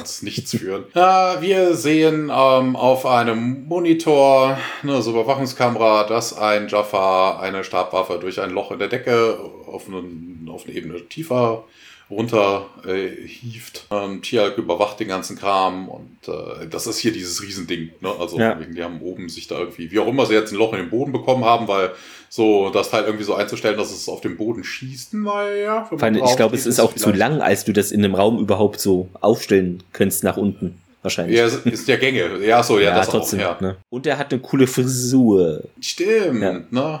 Glatze und dann hat er hinten so ein Fuhmann-Schuhzöpfchen. Genau. Wir sind wieder im Control-Raum und äh, ja, immer noch im Security-Monitor und äh, Tiak äh, richtet seinen Blick da drauf und äh, schießt. Ne? Also das Bild verpixelt dann und ja, und hier, hey, du willst mich doch wohl verarschen hier, ne? Also zu Daniel, hey, hier, du hast doch in meinem Videotape gesehen, dass äh, Jack O'Neill äh, hat, mein Jack O'Neill hat Kiak überzeugt, Abrufes zu betrügen, äh, also zu verraten. Ähm, Kiak hat alles aufgegeben für die kleine Chance, dass man seine äh, Leute aus der Sklaverei befreien könnte und Herr O'Neill sieht das dann eher pragmatisch und sagt, ja, äh, hm, ich äh, weiß nicht, ob das irgendwas bringen würde, weil wir haben gerade eine Bombe zu seinem Planeten geschickt und äh, da mag es vielleicht äh, sehr wahrscheinlich nichts mehr zu retten für ihn zu geben. Und äh, Daniel dann ja nicht in diesem Universum, wo ich mir dann auch denke, dieses äh, Crossover-Geschisse ist auch wieder, warum sollte den, den Tialk von hier interessieren, was, äh, ja. also, naja, egal. Und, äh, und ja, könnte ich aber du, du willst jetzt, dass ich ihm das erkläre, ja? Und Daniel, ja, ja, der ist sehr, sehr schlau, der wird das schon verstehen und, ah, wir wissen ja noch nicht mal, sagt Carter, ob das der irgendwie ansatzweise derselbe Jafar wäre wie in ihrem Universum und es wäre wohl nicht alles gleich, sagt doch Catherine. Es, es wäre wohl unterschiedlich, aber nicht, nicht, äh,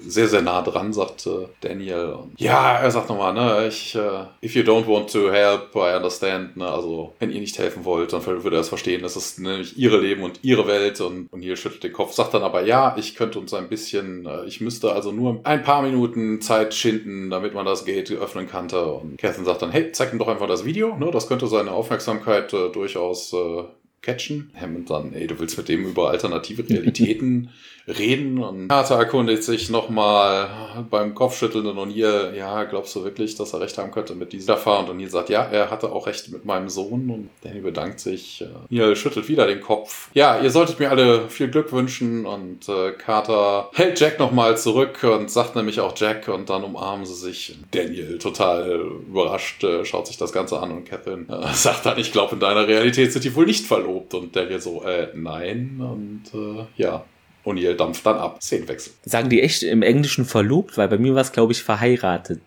Engaged. Das okay. ist normalerweise ja. verlobt. Ah ja, interessant. Wir sind wieder im Torraum. Hammond sagt dann hier, der Feind wird wahrscheinlich in diese Ebene jederzeit jetzt eindringen.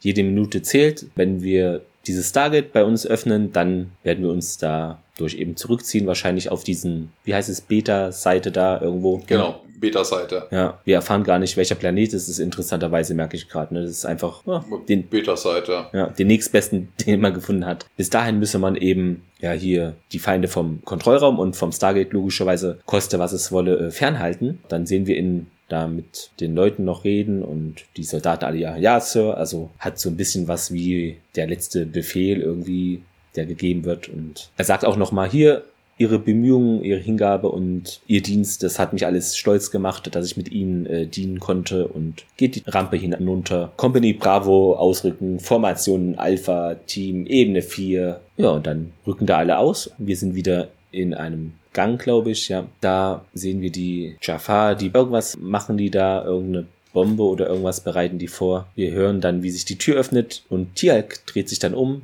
mit dieser Waffe in der Hand und sagt auch hier Kresha. Jack schlägt die Hände über den Kopf zusammen und sagt nicht schießen. Alle Jafar haben ihre Waffe jetzt aber auf Jack gerichtet und hier, äh, ich bin unbewaffnet, nimmt dann, ich glaube, seinen Helm noch ab, um zu zeigen, dass es sich ergibt. Tier geht dann auf ihn zu und fragt auch hier, wer bist du? Und O'Neill sagt, er sei eben General O'Neill Kommandant dieser Einrichtung, dieser Basis. Hier, du bist hier, oder? Ja, die anderen Jafar gleich hier, Hakka Shah, also. Der Krieger, der das sagt, ist ja. Sean Stewart. Den kennt man vielleicht aus anderen Sachen wie, er hat einmal in der Folge von Helsing mitgespielt, zweimal in The Flash, zweimal bei Fringe, einmal Arrow, einmal Caprica, einmal Smallville, einmal Twilight Zone. Er taucht noch zwei weitere Male bei SG1 an. Und hier kommt die Referenz, die wir am Anfang schon hatten, mhm. einmal bei den Lone Gunmen. Und Dann bei Sliders. Der Kreis. Ja. Na, und bei Seven Days hat er auch noch einmal mitgespielt.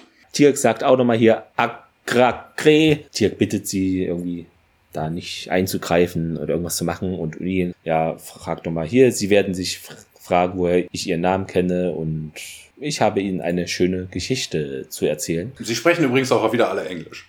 Ja, dann wieder ein Szenenwechsel. Wir sind im Kontrollraum wieder. Ja, da müsste sich wohl das Wurmloch noch destabilisieren.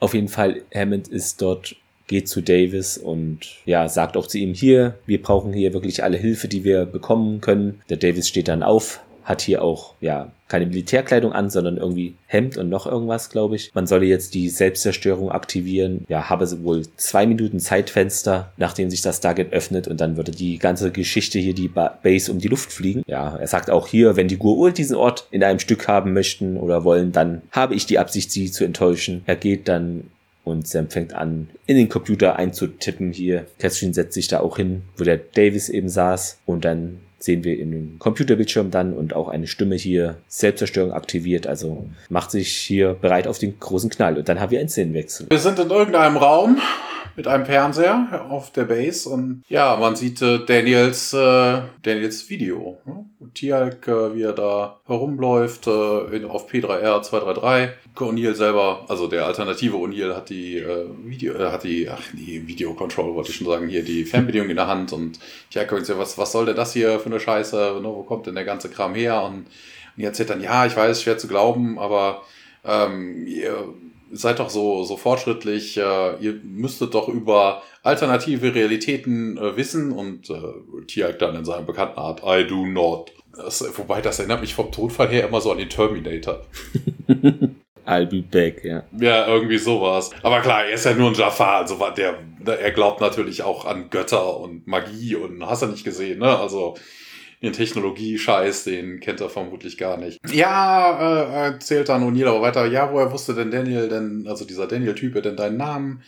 Ja, er sagte, der Typ auf dem Video würde die äh, Goa'uld hassen. Er hasst es, Sklave der Goa'uld zu sein und äh, Tia Gleis, also hier wieder in seiner bekannte wortgewandten Art und die dann, ja, ich weiß, das klingt bescheuert, verrückt, aber wir können hier auf dieser Welt Dinge, wir können Dinge auf seiner Welt ändern. Wir brauchen nur ein bisschen Zeit und äh, das verrät man dem doch nicht, ne? Also, also mal ganz ernsthaft. nee, ja, eigentlich Die nicht. wollen Zeit schinden und der sagt dann, hey, wir brauchen nur ein bisschen Zeit, wir brauchen nur ein bisschen Zeit und ja, dieser Daniel würde gesagt, dass der Tiag ein guter Mann sei und äh, ne, der hätte irgendwie die Goa'uld betrogen, um seine Leute zu befreien und seine Familie zu befreien. Die Your Wife sagt er dann vor allen Dingen, anstatt mhm. His Wife. Er redet ja über den, den anderen Tial. Ja. Your Son ne, also his son Ryek. Ja, Tia guckt O'Neill dann böse an und sagt, äh, wir haben Nachricht äh, erhalten, dass äh, man eine Waffe der Massenzerstörung dorthin gebracht hätte. My family, my people are dead. Man äh, sieht äh, dann ähm, interessanterweise, wie haben die denn das jetzt gemacht? Also von wegen, die waren doch in irgendeinem Raum mit einem Fernseher, ne? Ja, ja. Weil jetzt hast du ja irgendwie, da steht jetzt diese Stabkanone und sie stehen wieder im Hallway, also irgendwie, die haben sie doch nicht in den Raum ich habe keine Ahnung.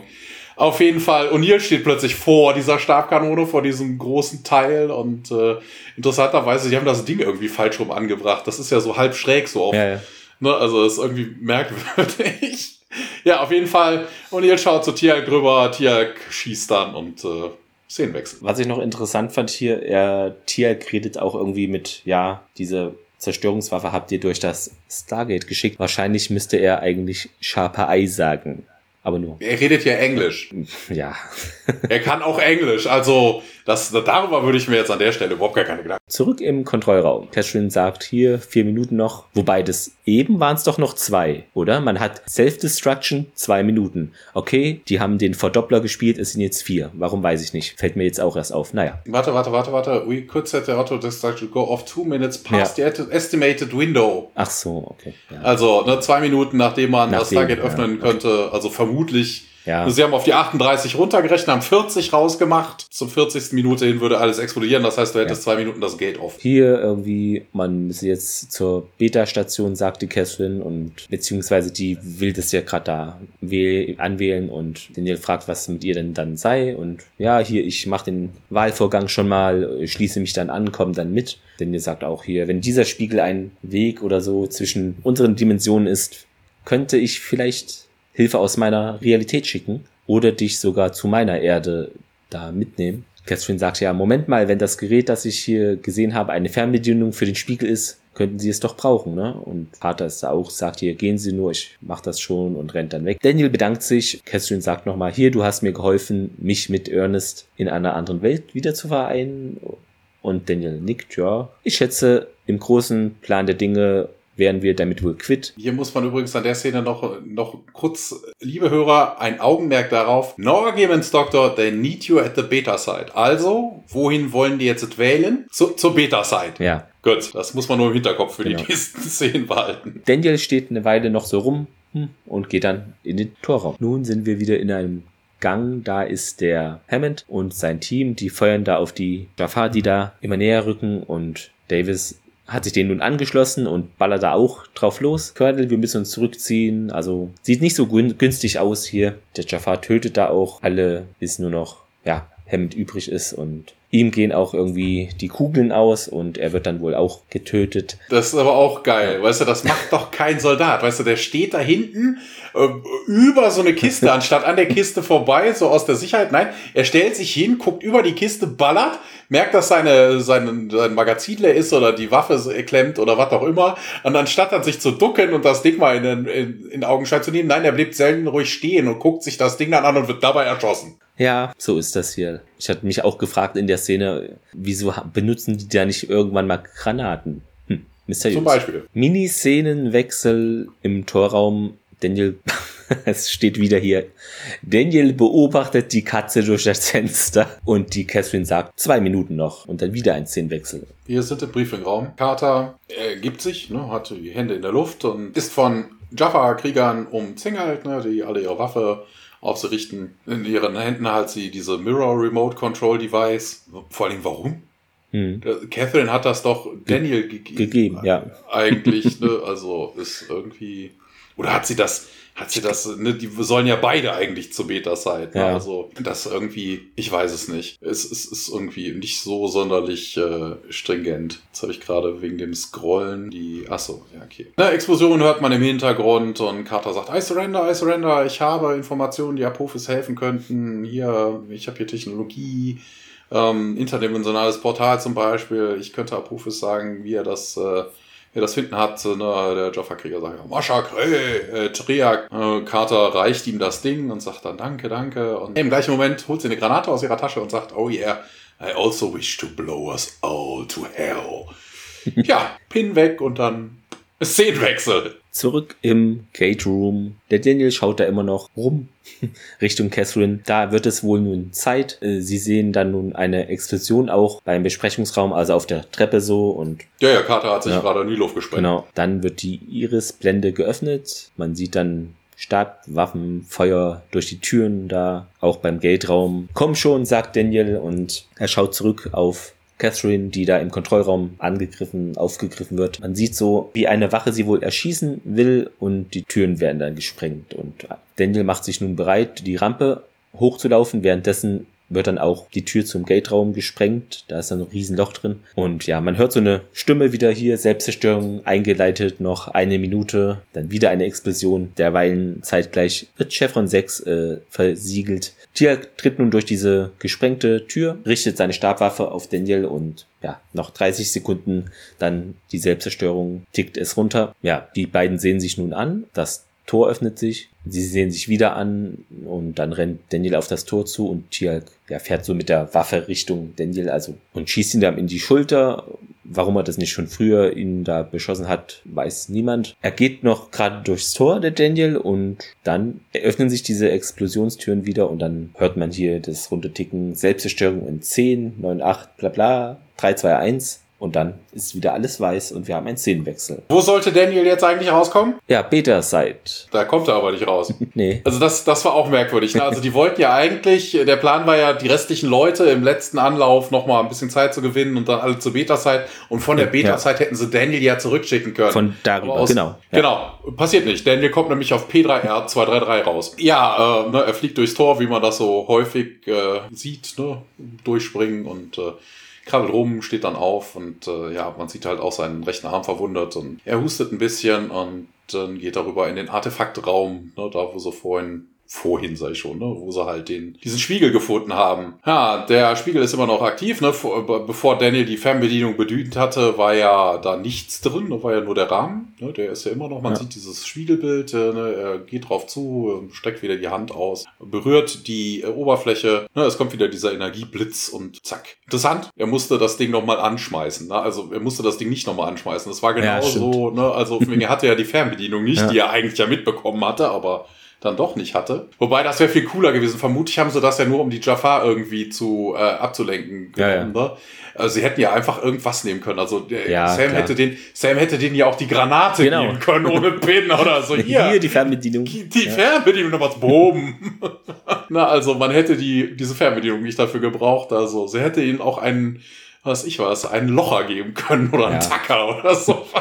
das wäre auch geil gewesen. Hier, die Waffe die Lösung. Wir sehen SG1, äh, wie es in diesem Stargate-Raum auf P3R233 äh, umherwandert, ne? immer noch die Flashlights und man sucht wohl nach äh, Daniel. Und ihr dann, ja, irgendwie Glück gehabt und nee, Carter sagt dann auch nee. Und in dem Moment hören wir, ja, wie Daniel irgendwo im Hintergrund ein bisschen kreischt, schreit und so. Und ja, SG1 äh, rusht dann rüber in den Artefaktraum. Daniel liegt da immer noch auf dem Boden, wobei gerade ist er doch noch aufgestanden. Ja. Also, ähm, ja, er ist wieder umgefallen, vermutlich über die eigenen Schnürsenkel gestolpert. Der Spiegel ist jetzt auch nicht mehr zu sehen, ne? also nur noch der Rahmen. Daniel Daniel. Und ja, was ist das denn? Ne? Also die Verwundung sind hier gesagt, ja, hier Steph Weapon Fire. Und Carter nimmt dann äh, Daniel das äh, Piece of Paper aus der Hand. Warum er das die ganze Zeit in der Hand hat, keine Ahnung. Er hätte es auch wegstecken können. Ne? Da ist halt die Gate-Adresse ja. drauf. Das stellt Carter dann auch fest. Ja, die, ja, okay, right, let's get him back to Earth. Daniel wird plötzlich aktiv, greift ihm am Arm und sagt dann, No, Jack! We are all in big trouble, in very big trouble. Und alle schauen ihn an und Daniel, they're coming, they're coming. Weil ich mich dann frage, warum will er nicht zur Erde? Also, warum sagt er an dieser Stelle No, Jack? Es, es, es macht keinen Sinn. Der ist noch ein bisschen verwirrt, glaube ich, diese parallele Sache. Ja, ja. Das, das, das, vielleicht ist das die Auswirkung von transdimensionalem Jetlag oder sowas. ja, sollte untersucht werden. Haben wir es wieder mal geschafft. Genau, ja. weil jetzt, äh, damit endet die. Hm? Damit endet, Credits. damit endet der Auftakt hier zum Staffelfinale. Ähm, ja, Trivia, was gibt's da zu erzählen? Das Stargate kann angeblich nur 38 Minuten offen gehalten werden, aber das ändert sich später noch. Also das ist nur ein Fakt für jetzt. Könnt ihr gleich wieder vergessen. das haben wir ja vorhin besprochen. Also ja. es heißt ja nichts. Wir wissen ja nee. aus der anderen Folge, dass es länger aufgehen kann. Das ist ja wirklich das Maximum. An der Stelle ja, vielleicht haben sie einfach nur 38 Minuten Leute durchmarschieren ja. lassen. Also das ist ein reiner Zufall. Warum sie es beim nächsten Mal nochmal 38? Vielleicht dauert das, um zwei Kohorten Jafar durchzubringen, das dauert 38 Minuten. Dann noch, ähm, was wir erfahren, dass man eben das Stargate komplett, also es muss komplett angewählt werden, um eben nicht von außen, also um eine Anwahl von außen zu verhindern. Ne? Da muss es komplett an sein. Sonst funzt das irgendwie nicht. Und genau, es ist die erste Episode auch, die in einer alternativen Realität spielt. Keine Angst, da kommt noch mehr. Ach so, genau, diese Warnung vom Beginn hier, Korusha Nai, das ist, heißt wohl kehrt um, hattest du, glaube ich, auch gesagt. Ja. Und genau, Radioaktivität war da auch im Spiel vielleicht. Ach ja, das, das hat mich gefreut. Das ist ein Fun Fact, äh, den finde ich sehr passend auch. Wir reden ja auch dauernd von Outer Limits. Jetzt können wir es wieder tun, denn der Begriff Quantum, Quantenspiegel wurde da auch verwendet. Und da ging es wohl auch, konnte man in eine parallele Paralleluniversum irgendwie reisen in der Folge in einem anderen Leben von 98. Und wann wurde diese Folge ausgestrahlt? Vier Tage vor dieser Episode. Cool, oder? Ja. Also, da Wobei gedreht, na, es geht ja eigentlich darum, wann, wann haben sie es gedreht. Also Ja. wusste man an der einen Stelle dann von Aber- Quantenspiegel. wer hat diese Episode mitgeschrieben? Ah, okay. Brad Wright. Ja, okay, wie war. Ja. Also ist witzig irgendwie. Da gibt's Parallelen. Das hätte ich vorhin schon erwähnen können, aber ich habe das jetzt hier hinten im Trivia-Bereich hatte ich nicht nach vorne gezogen. Diese Genesis oder Genesis-Liste ist wohl eine Anspielung auf das erste Buch der Bibel hier, Genesis, äh, in dem die Geschichte der Anfänge der Menschheit erzählt wird. Die Leute da auf der Liste würden da einen neuen Anfang für die Menschheit darstellen. Ja. ja, natürlich, das war ja mehr Ja. eigentlich offensichtlicher. Und es ist die letzte Rolle, letzte Leinwandrolle von Elizabeth Hoffman, also hier Catherine Langfords Schauspielerin. Okay, ja. Dann hattest du noch am Anfang gesagt, hier diese Fabrikhallen ähnlich, diese Power Plant Dinger, diese Hochspannungsresonanz. Das ist Ja. ein Hochspannungs, genau, Res Resonanztestgerät. Mein Gott, diese Wörter wieder heute. Der Firma Werbung. Powtech oder PowerTech in der Nähe von Vancouver.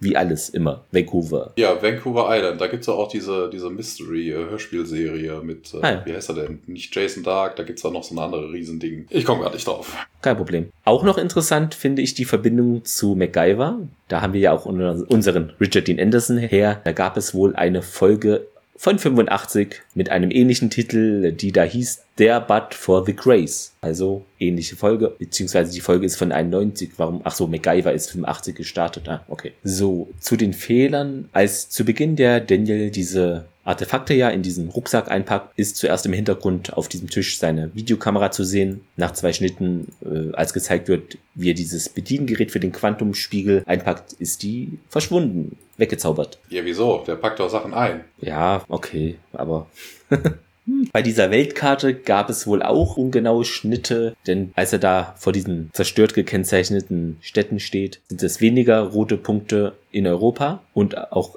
keiner in Skandinavien und dann nach einem Schnitt gibt es mehr davon auch in Nordeuropa. Was ja durchaus passieren kann, weil Ja. die Goa'uld machen ja Dann nicht da. plötzlich eine Pause. Ja, das hatte ich noch gefunden, ist mir aber auch nicht aufgefallen jetzt beim Schauen. In der deutschen Synchronfassung sagt Daniel über Tialk, er war und ist vielleicht immer noch der Nachfolger von Apophis und im Original heißt es inhaltlich richtig, he was and probably still is the first prime of Apophis. Der Also- Nachfolger, okay. Ja, etwas geändert, ja. Als versucht wird, von der Erde auf diesen Beta-Stützpunkt den ominösen zu wählen, wird als zweites Symbol das der Erde aktiviert, was aber als Ausgangspunkt das letzte sein müsste. Also ist irgendwie komisch da ein bisschen wieder. Und während äh, des Wählvorganges äh, hört man irgendwie Sergeant, also während Schulak angewählt wird, um da diese Bombe oder so durchzuschicken, hört man Sergeant Walter Harriman die Nummer der gesperrten Chevrons rufen. Und einen Moment ist er zu sehen, während die, auch die Ansage zu hören ist, obwohl sich seine Lippen nicht bewegen, genau. Details, Details. Ja, habe ich auch gelesen. Warum brauchen die Goa'uld so lange, um die Erde erneut anzuwählen? Sie haben ein DHD, sollte also nur Sekunden dauern. Ja, ja, nö. Also das ist ja auch kein Fehler. Also die, die schicken, was machen die denn da? Die schicken natürlich Truppen durch. Ja. ja also bis dann die nächste Kohorte sich darauf gestellt hat, dauert's halt einfach ein bisschen was. Also nur weil du jetzt, du, du, du, du, du, hörst ja nicht auf. Wir haben ja festgestellt, so von wegen die 38 Minuten sind ja nur fiktiv. Das ist vermutlich einfach nur eine Dauer, weil das, was sie da gerade tun, 38 Minuten dauert. Ja.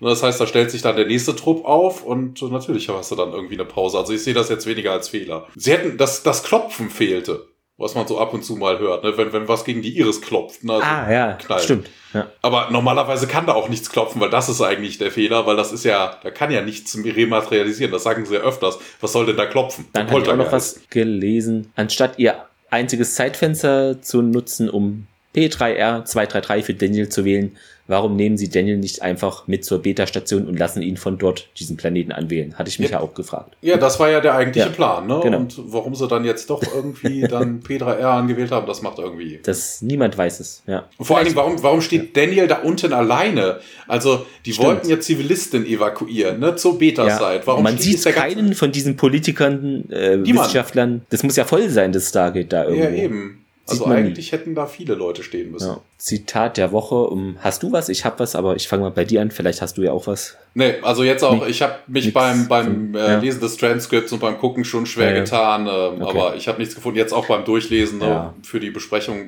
mir kam jetzt nichts Großartiges, Erwähnenswertes unter. Was hast du denn? Ja, ist jetzt auch nichts krasses. Es, es gab wirklich nicht so viele Zitate hier. Also ich fand das nur witzig, wo während Sam und Jack sich umarmen und Daniel verwirrt die Catherine anschaut und die sagt, die zwei sind in ihrer Realität wohl nicht verheiratet. Und Daniel so, nein, das fand ich eigentlich ganz schick gemacht. ja, ist jetzt vielleicht nicht ein Brüller, aber ja, zum Fazit, da würde ich dir einfach mal den Vortritt lassen. Es passiert mal was. Es war zwar wieder so eine, so eine wenig äh, Szenen, äh, wenig Locations-Folge, ne, so was Halbes Kammerspielartiges, ja. ja, aber es passiert mal wenigstens was. Es war zwar viel unlogischer Kram immer noch drin, also dieser ganze Heckmeck, der da zwischendurch ist, ne, wo schicken wir jetzt Leute hin, warum nutzen wir unsere Chancen nicht und evakuieren und stattdessen bomben wir einfach mal quer durch die Galaxis oder so. Äh, ja, also ich weiß ja nicht. Äh, vor allen Dingen, das entscheidet ja auch nicht General O'Neill ja eigentlich. Ne, also wegen diese Evakuierung wird ja vom Präsidenten oder von irgendeiner zivilen Regierung wird ja beschlossen und der geht ja nicht einfach, ach so, nee, ihr Zivilisten, äh, wir schicken erstmal ein paar Bomben durch und wenn dann noch Zeit ist, dann dann dann dann, dann der Rest. Ja, wenn man danach geht, wäre das eigentlich wieder so eine schlechte Folge, aber ich ich mag sie. Also dieses, na, es gibt zwar viele Lücken da drin, aber es ist ja auch nur der erste Teil. Also ich hätte jetzt mal mit viel Goodwill auch im Blick auf die nächste Folge gesagt, so einen Daumen zur Seite. Alles klar. Ja, was ich mich gefragt habe, okay, es ist aber generell bei so Folgen, gibt's ja auch in Star Trek und woanders viele so, das muss schon ein mega krasser Zufall sein, dass diese Erde fast eins zu eins der Erde entspricht, die man kennt. Also vor allen Dingen auch personell. Rangmäßig gab es einige kleine Abweichungen und Technologie Fortschritt, Jahreszahl ist ja auch wahrscheinlich ähnlich. Wenn es da un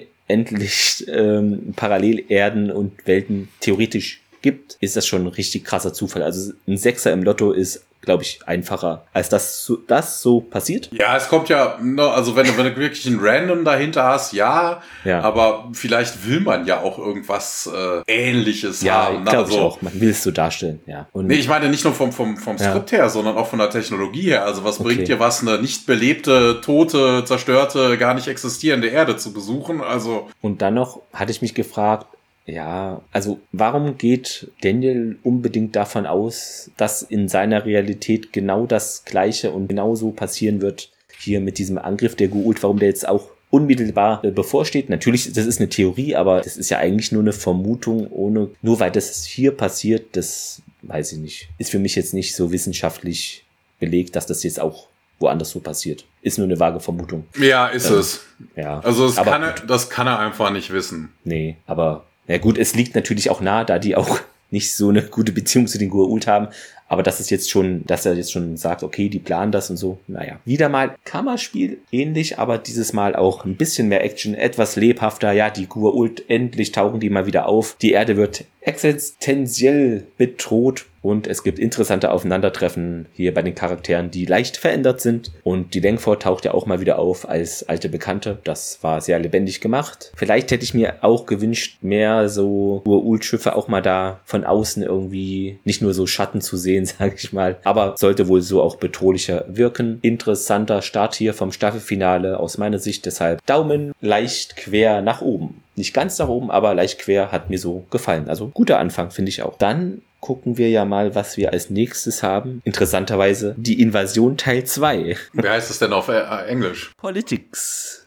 Ui. Ich glaube, da kommt ein Mensch vor, der SG1 und dem Stargate Center immer wieder mal Kopfzerbrechen bereiten wird. Ein Senator. Das wird auch spannend auf jeden Fall. Der taucht ja dann noch ein paar Mal auf. Genau. Ja, dann war's das soweit. Ja. Ja, ihr wisst ja Bescheid. Empfehlt uns sehr gerne weiter an Leute, die Sci-Fi und Stargate mögen. Ihr könnt uns hören über Spotify, Apple Podcast, äh, Google Podcast, dieser, diesen Podcatcher, den ihr habt, wahrscheinlich auch. Facebook, Twitter, Instagram ist natürlich vorhanden und der Blog auch. Schickt wieder fleißig äh, Kommentare. Habt noch einen schönen Tag. Jo, da kommt ja. Ach nee, das ist die Begrüßung. Ähm, das war ja. der Vorgänger. Live long and prosper und äh, genau. bis zum nächsten Mal. Bis dann. Bye, bye. Ciao.